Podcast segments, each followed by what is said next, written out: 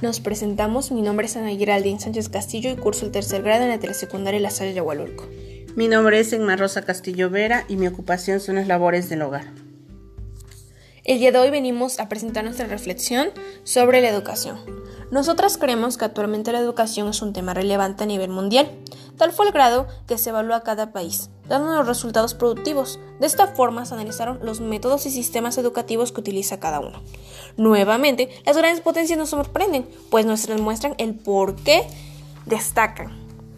Nos enseñan otra manera de pensar y educar, aprender jugando y que la constancia y la perseverancia son las bases para el éxito.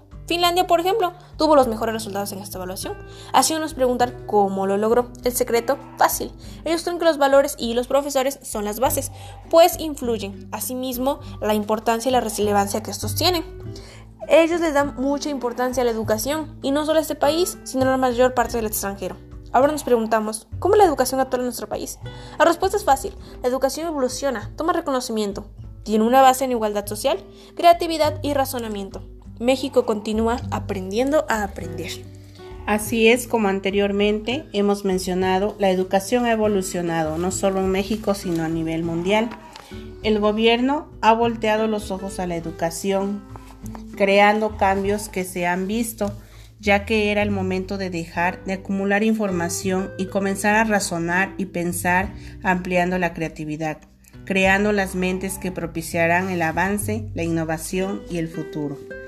El modelo educativo influye mucho, pues es el plan o la forma de trabajo que se emplea para enseñar, los cuales se elaboran considerando el contenido que se aplicará y las necesidades del alumnado para aprender.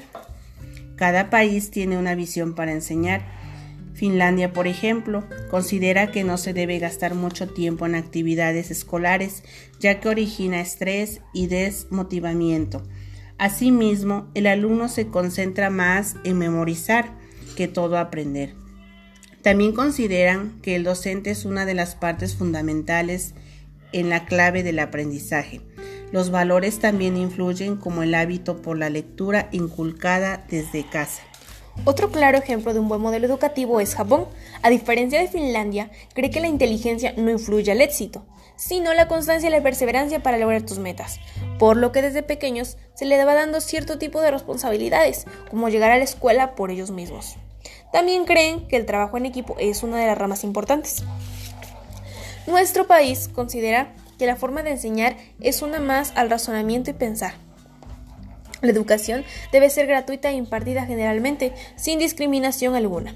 Recordemos que en años pasados 7 de cada 10 niños mexicanos no sabían leer ni escribir y que actualmente el 100% termina su educación básica. Quiere decir que el alfabetismo ha disminuido. Eso es un gran paso para la educación mexicana.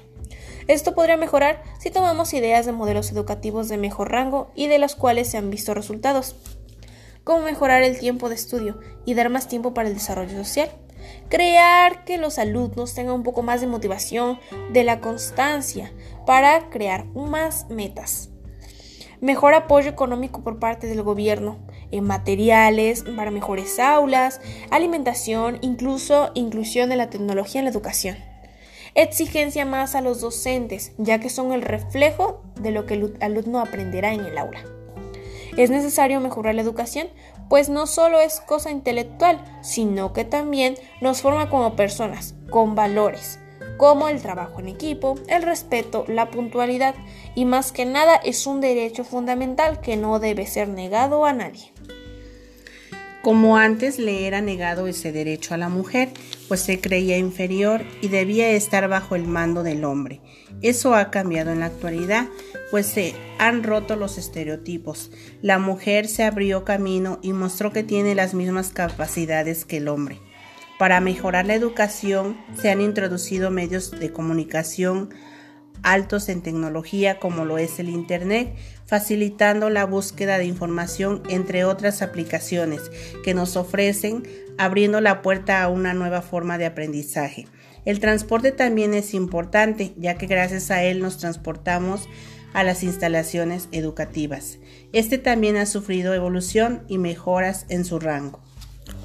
Finally, we can conclude that education is the basis of human development and the continues to evolve over.